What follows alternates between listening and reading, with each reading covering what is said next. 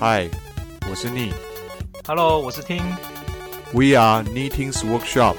尼古丁工作坊。好，欢迎大家回来 Knitting's Workshop 尼古丁工作坊，我是主持人丁丁。我是 Neil，欢迎大家回来。好，那开始的时候呢，还是跟大家讲一下，我们现在抽奖活动还在继续。那因为为了要搭配我们的 podcast 的集数的关系，所以抽奖活动会延到这周日，也就是一月十号晚上截止。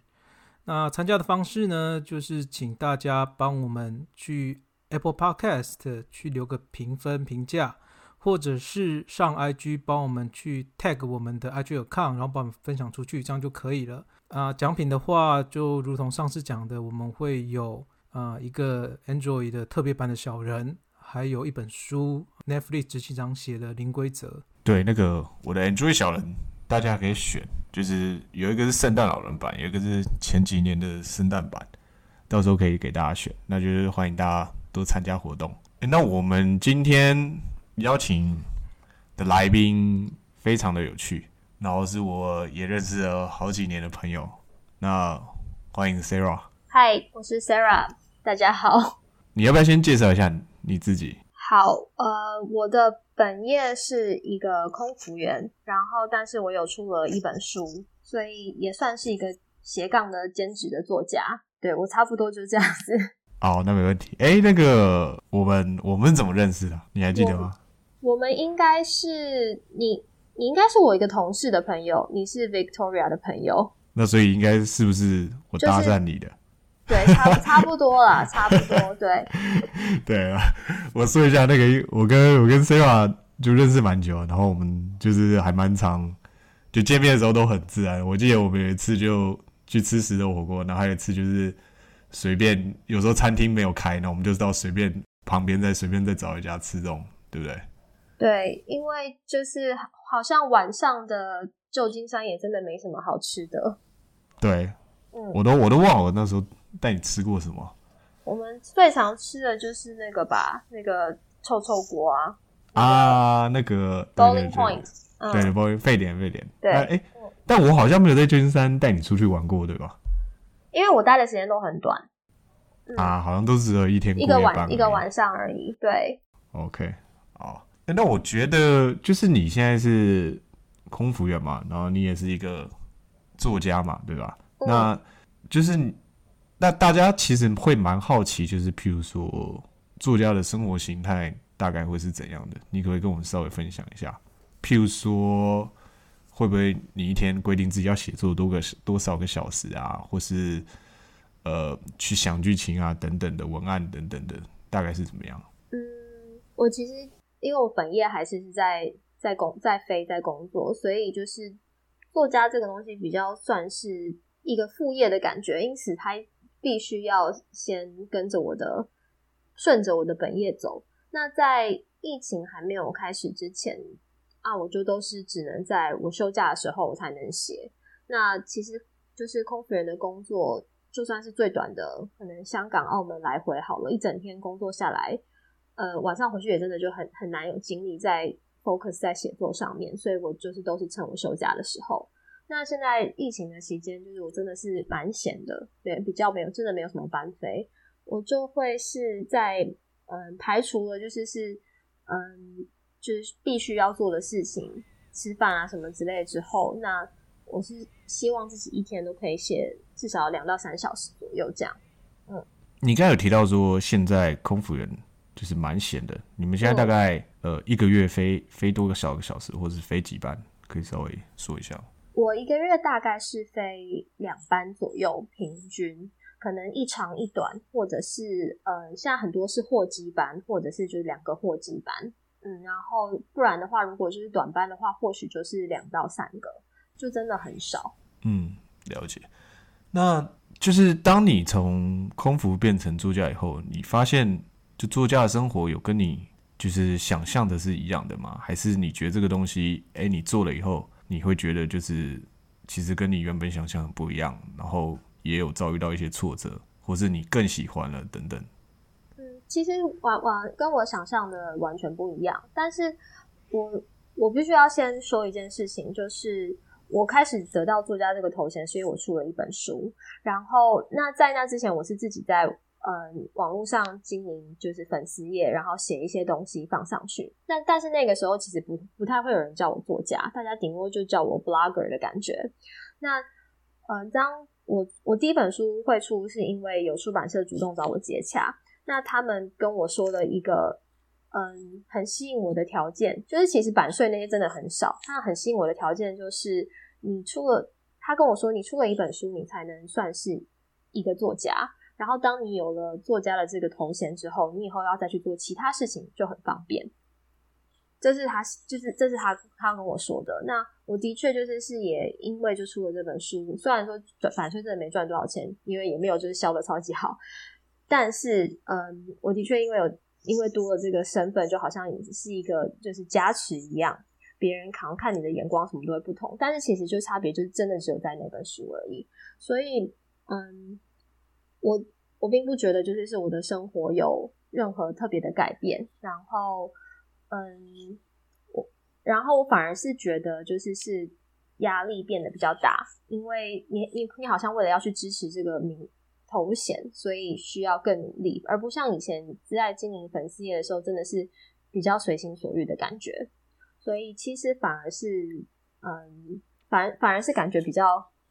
嗯，在就是有这个东西之后，反而是更痛再痛苦一点的。那那你会觉得说，因为你刚刚讲说，其实如果说写当了作家之后，出版社是跟你说有一些事情会变得比较方便。对。可是我这样听你讲，好像。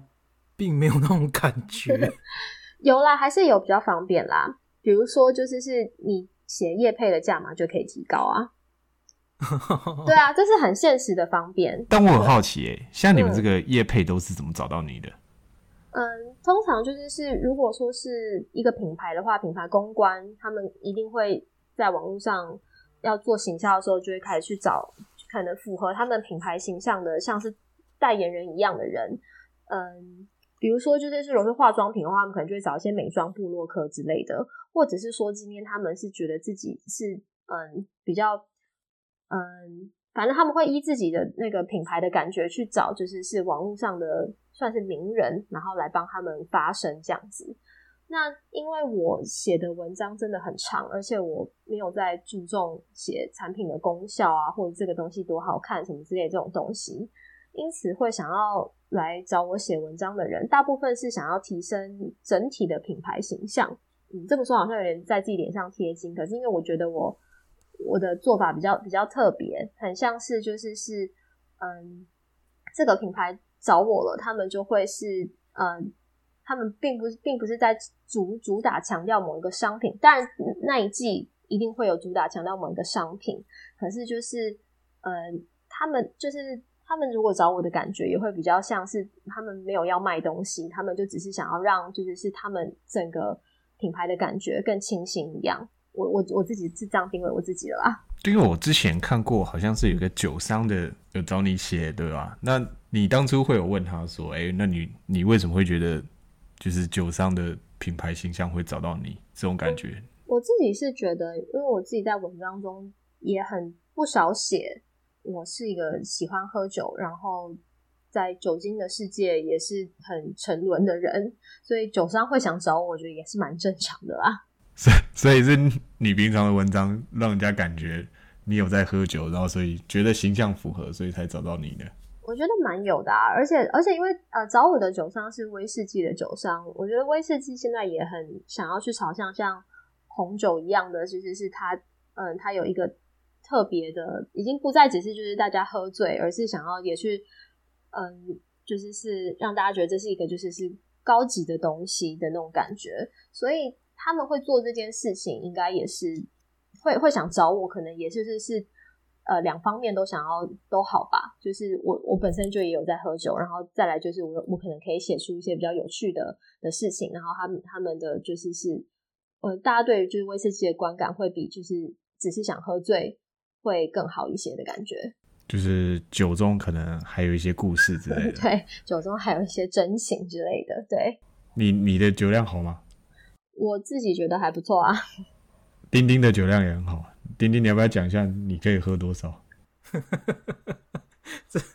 我我曾经喝过一个七百沫的雪树，就一个晚 Grey Goose 喝掉。七百沫的 Grey Goose，你知道七百沫的 Grey Goose 是多大瓶吗？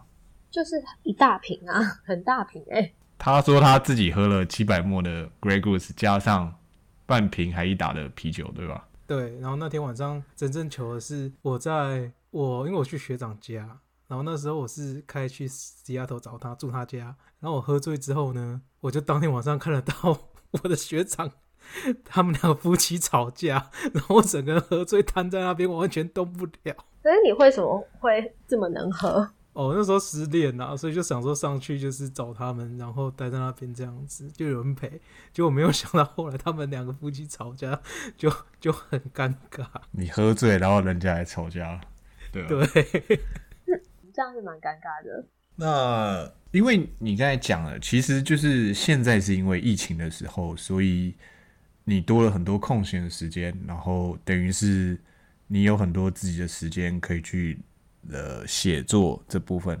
但问题是在你平常要飞的时候，等于是呃有两份工作，那虽然有一份比较像是兼职，嗯，那你怎么去平衡这个时间，然后怎么去把时间做运用呢？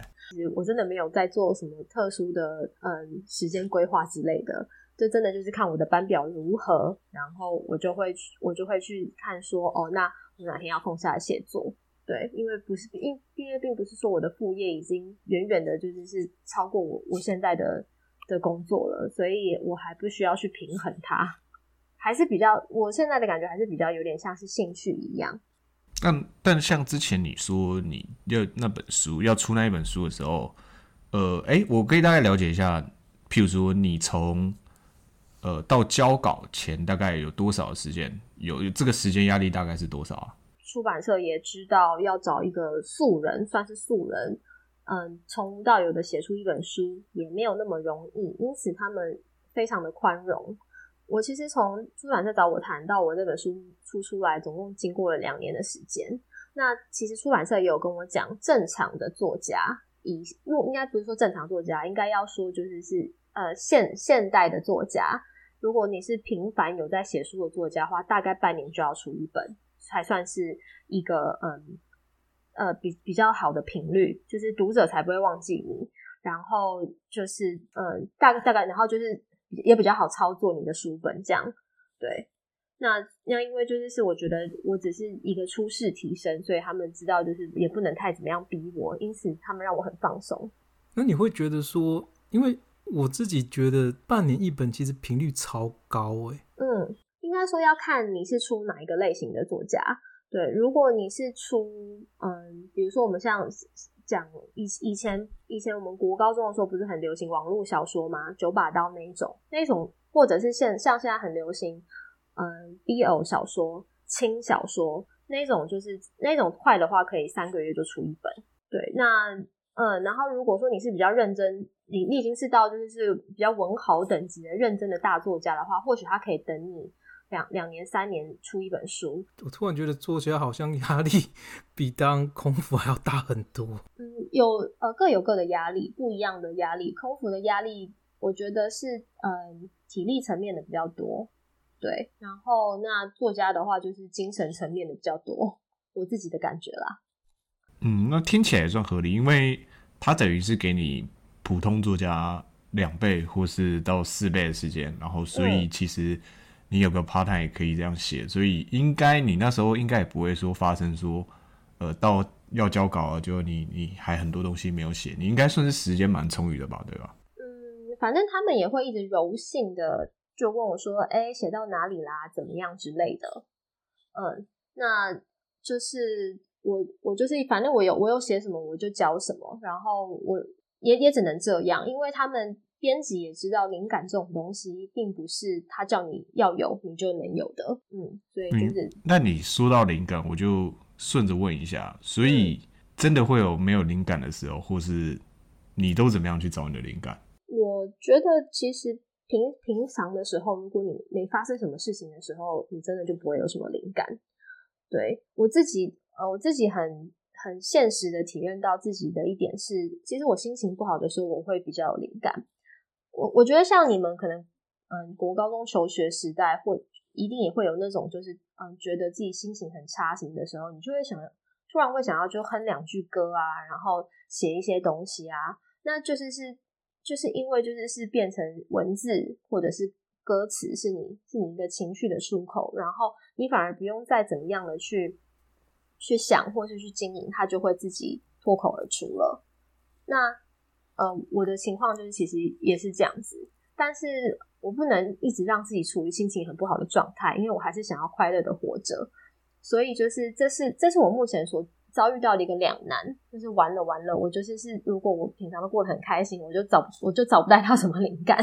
不知道该怎么办。可是这也是我必须去突破的地方，这样我才有办法成为一个好的作家。我的感觉是这样。因为我自己有时候也会在 Facebook 上很久没有写了，但是我的确蛮同意的，就是在心情不好或遇到什么挫折的时候，其实我觉得反而是更有灵感想去写这种东西，因为。好像你过得很顺遂，你也不会，你也不会特别我要去记录或者写这些东西，就是我很开心嘛，对对不对？所以你讲的这是一个两难嘛，就是那可是问题是，那那这样子那些有灵感的作家，要么难道他就是很悲伤吗？要么就是难道他很快乐，还是可以拥有灵感吗？嗯，我觉得这个东西就是是那这个东西就是应该是作家本身的修炼吧，那。呃，如果你只能在很悲伤的状态下，你才有办法有灵感的话，那你又知道自己不能这样子的话，那就必须去大量的汲取很多新的知识，不管是看书，或者是旅游，或者是一直找人对话。那我知道的，就是有名的作家，就就大概也是这样子，有两派。嗯，就是大家知道村上春树嘛？村上春树他是非常规律的在写作的人，他是每天早上规定自己早上，比如说六点起床，然后去跑十公里。回来以后，他就会就是自己做早餐给自己吃，做，然后接下来他就会开始就是是写写作四小时，然后午餐，然后下午再写作四小时，然后晚餐，然后就过完就是规律的一天。他是用这样规律的方式，然后就是让自己就是有稳定的产出。然后我我我看过他写的写的一本书，叫做就是呃，身为职业作家，就是写他的那个作家生涯的这个内内容的一本书。他就是嗯，他就说就是在。当他这样持续以恒下去之后，他通常就是呃每天都可以很稳定的产出，可能大概五千字的量，其实很多。对，那当然就这这五千字里面，可能有很多到后来会全部都删掉或怎么样，可可是至少他每天都有在产出。那另外一派就是情感派那作家，最有名的就是《老人与海》的那海明威。然后海明威为了要写《战地春梦》之类的那些书，他还那个时候好像在打二战吧，然后他还就是自愿去那个二战的战场上面当。呃，开救护车的人，那我觉得我还是非常出街跟幼幼稚的作家，所以就是我自己也在想，就是我甚我甚至曾常常常有想过，我干脆就是是就就放弃作家这件事情，就承认自己只是一个平凡人，因为我不能为了写作一直让自己处于低迷的情绪之中。然后，可是就也觉得，如果我真的有一点这样子的天分的话，我为什么不去嗯？把握，然后但是也也会怀疑自己，说我的天分真的有这么高吗？所以，嗯，我觉就是我觉得这件这件事情有点像是，就是看你要不要去坚持，然后去找到一个你你有办法坚持下去的动力跟方式。那我也还在寻找这个动力跟方式。嗯，我觉得上面一段讲的很有趣，就是我不太知道，但是我觉得，嗯，的确这是可能是作家会遇到的一个问题。嗯。嗯，那那我们再来讲一下，就是呃，你现在多了一个作家的身份嘛？那再回到你的本业，就是在现在因为疫情的关系，所以航空业呃，可能很多飞机都不飞了，然后空服员，我的港像港龙好像就裁员了嘛。那像你你们可能就是减少航班，那你是怎么以就是另外一个角度来看，就是航空业的现况，然后或一些观感跟我们分享一下？我觉得台湾是真的蛮幸运的，因为我们有前面 SARS 的前车之鉴，所以我们现在防疫做得很好。因此，就是嗯，我们的航运也就是好像可能就像呃，最近不是英国产生了那个新的变种病毒，所以就大家要开始就是英国就会呃，连航运都禁运，呃，不止载人不行，连载货都不可以。那因为台湾的防疫做得不错，所以嗯，其实很多。可能就是其呃很多国家就也会觉得，就是或许是因为这样，所以很多国家会觉得说，哦，那我们委托台湾的航空公司来载货运的话，好像会比较安全，因为毕竟我们是一个比较，我们是一个就比较安全的国家。对，然后因此，嗯，就是台湾的航空公司很在整个就是航运航空界低迷的情况下，居然有逆势成长。虽然没有成长到就是是跟鼎盛时期一样的无法无天，不过就是是嗯。以整体来说，已经算是非常的不错了，至少是还就是至少是至少是没有惨赔啦，可以这么讲。所以就是，其实，在货运的部分是非常就是比以往都还要好的，对吧？对，那就是我们台湾两间国际航空公司嘛，那嗯，蓝色的那一间，它就是他们他们本身的货机就很多，我听我听说好像有三十几架吧。所以他们就是是好像在嗯今年的 Q 二还 Q 三，就是还就是是很就是还真的就是大赚了一笔，就是大赚了一笔就是很载货的钱，因为他们的货货机很多。那嗯，我我们公司好像是比较是在比较是以在客人为导向，所以我们货机本身就比较少。然后所以现在，但是我我们公司的应变能力很快，就马上开始就是把把载客人的飞机。拆椅子啊，或者是用别的方法，就是让就是呃客舱也都可以载货，所以就是也有算是有抢进了这一波，这个就是载货潮这样。那我我问一下，就是那像你刚才讲到说，因为你们可能就只剩一班两班，那嗯，除了你有一个额外的兴趣以外，那像你有听到你其他同事还有在做什么其他兼职，或是有因为这个时间所以变得不一样吗？哦，超级多的耶！嗯，女生以女生来讲的话，大家最直接的就会想要去做，就是跟变漂亮有关的东西。我蛮我不少同事去做，可能去学做脸，就是是各种不同的做脸的技巧，然后去学就是做指甲，然后做眉毛，或是学纹绣。纹绣也有分很多，有分嗯，就是绣眉啊，或是绣眼线啊，甚至现在连嘴唇的颜色都可以绣。对。然后去学了之后，他们可能就会开始在就是我们公司内部的社团就说，就是哦，他已经开始去学这个东西，然后想要找找找 model 来，就让他嗯练习，然后跟拍作品集，蛮多这种的。然后还有嗯，也有很多人去学烘焙，做做蛋糕，或是做点心，做馒头。嗯，那再有再有一派的人，就是嗯，他们反而是比较是嗯走。玩乐取向的，但是他们的玩乐也不是说就是是真的是，呃，真的就是只是在玩。很多人去做体能上的东西，比如说，嗯，去自由潜水，然后或是滑 SUP，然后登山露营，现在也非常的多。嗯，然后感觉起来就是在疫情之中，大家都嗯很认真去发展自己的第二兴趣，就是可能有人是去做了。呃，培养了第二技能，然后有人是去做了第二兴趣，就找到就工作以外不同更好的兴趣。嗯，对。那我接下来有点，就这一题可能会比较会比较 challenge 一点，但 no offense boys，那个就是其实蛮多网络上，就是网络蛮蛮多网络上的商乡民在讲说，嗯，呃，就关于你们航空业之前罢工的事情，在疫情之前罢工的事情，嗯。那我知道你也有参与，就是工会一些运作啊，然后呃，算是蛮有心的在帮忙这件事情。那就你的角度，你可不可以跟我们分享一下，就是呃，你你的你那时候做大概参与了什么事情，大概跟大家分享一下。我觉得所有的行业真的是你要自己投入在那里面，你才会去知道那里面的人情冷暖跟嗯，它的现实际的状况到底是怎么样。那我网络上的乡民很多会讨论，我们不应该罢工，是因为我们早就已经是就是嗯，这个社会中的至少是中产阶级了，然后生活已经过得不错了，然后而且我们还有很多的附加价值，我们可以出国，然后使用免费的机票，然后为什么还要去做这件事情？你已经够好了，但是嗯，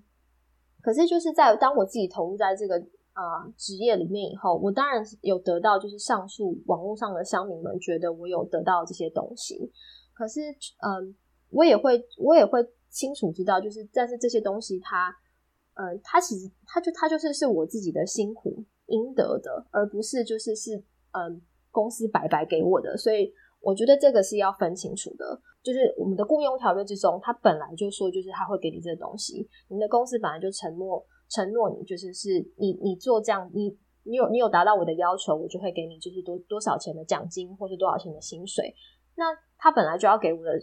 呃。那公司，那如果说我的我的公司在用这样子的，就是说哦，我们已经社会监管，我们已经很好的东西再去再去操弄这个东西的话，我觉得对员工来说是不公平的。那我们何何苦去去签这个雇佣的契约？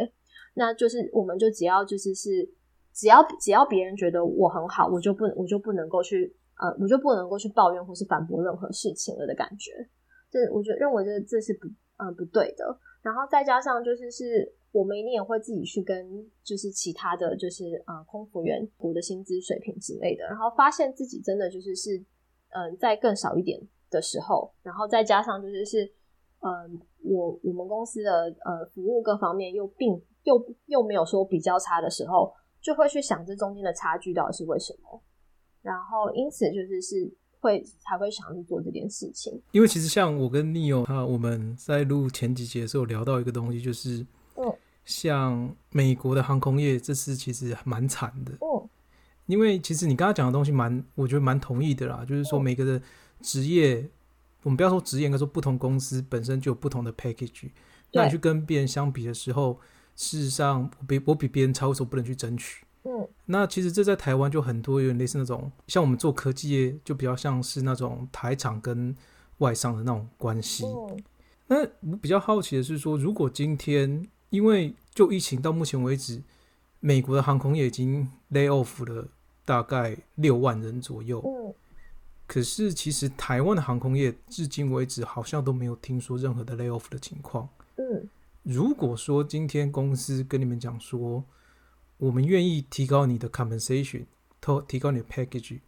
但是如果这样子的话，我们的做法也要跟外国航空业一样，当我好的时候，我给你多一点。但是当我不好的时候，我瞬间就会请你走人。嗯，这样子你会觉得说是一个公平的情况吗？我觉得如果说是很很以就是资本社会来说的话，那这样子也是公平，没有错啊。但嗯，就是难难难道说就是是他在他好的时候给你比较多，然后当他一不好就请你走人，这件事情是真的会是一个两难吗？在就是疫情刚开始的时候，就是有一些就是很很支持，就是是航空公司的人，就不不论是网络上的人，或者是我们自己公司内部的人，会这种会有一个一个酸言酸语去说，要是要不是你们去年搞那一波，嗯，那一波罢工的事件，害嗯公司少赚这么多钱，公司一定可以撑更久之类的。对，然后但就是呃。就我们，然后就会想要把这两疫情疫情的事情跟罢工的事情连接起来，然后好像这就是我们的错一样。不过疫情本身就是是一个黑天鹅事件，没有人有办法预测它出现，硬是要把这两件事情挂钩起来，我觉得呃完全没有道理。然后再来就是是嗯，一间公司它呃如何的如何的经他啊，除了他需要有他的经营策略想法之外，嗯，他也他也会有就是是。他会不会好的那一种天时地利人和？那刚好就是现在台湾的状况，就是是他他就是没有没有受到疫情这么多的影响，所以反反而就是是航运好了起来，然后所以没有没有像外国的其他航空公司一样这么的凄惨，因此他还可以继续就是养着我们。那如果说就是是美国的情况也跟台湾一样，然后他还去裁员的话，那就当然就是美国那些航空公司有问题啊。那问题是，现在就是是我我们的情况是没有，嗯，没有没有让公司就是是呃公司的情况并没有，并不是说就是是我们没有我们撑不下去。如果公司今天撑不撑不下去，真的撑不下去，他要裁员我，用就是正当正当的方式裁员我，我我无话可说啊。对，我的感想是这样啊。嗯，我了解，所以我应该可以解读成，你觉得不是因为。你们本来就是比较好的收入阶级，然后比较让大家觉得比较光鲜亮丽的职业。那今天你在对比其他公司，你想要争取自己的权益的时候，呃，不能以因为原本你就有的，哦，别人会觉得说，哎，你们本来就过得很好，为什么你还要这样子去做，对不对？你的意思说我还是应该去争取我想要的，我应该得到的，对吧？嗯，对。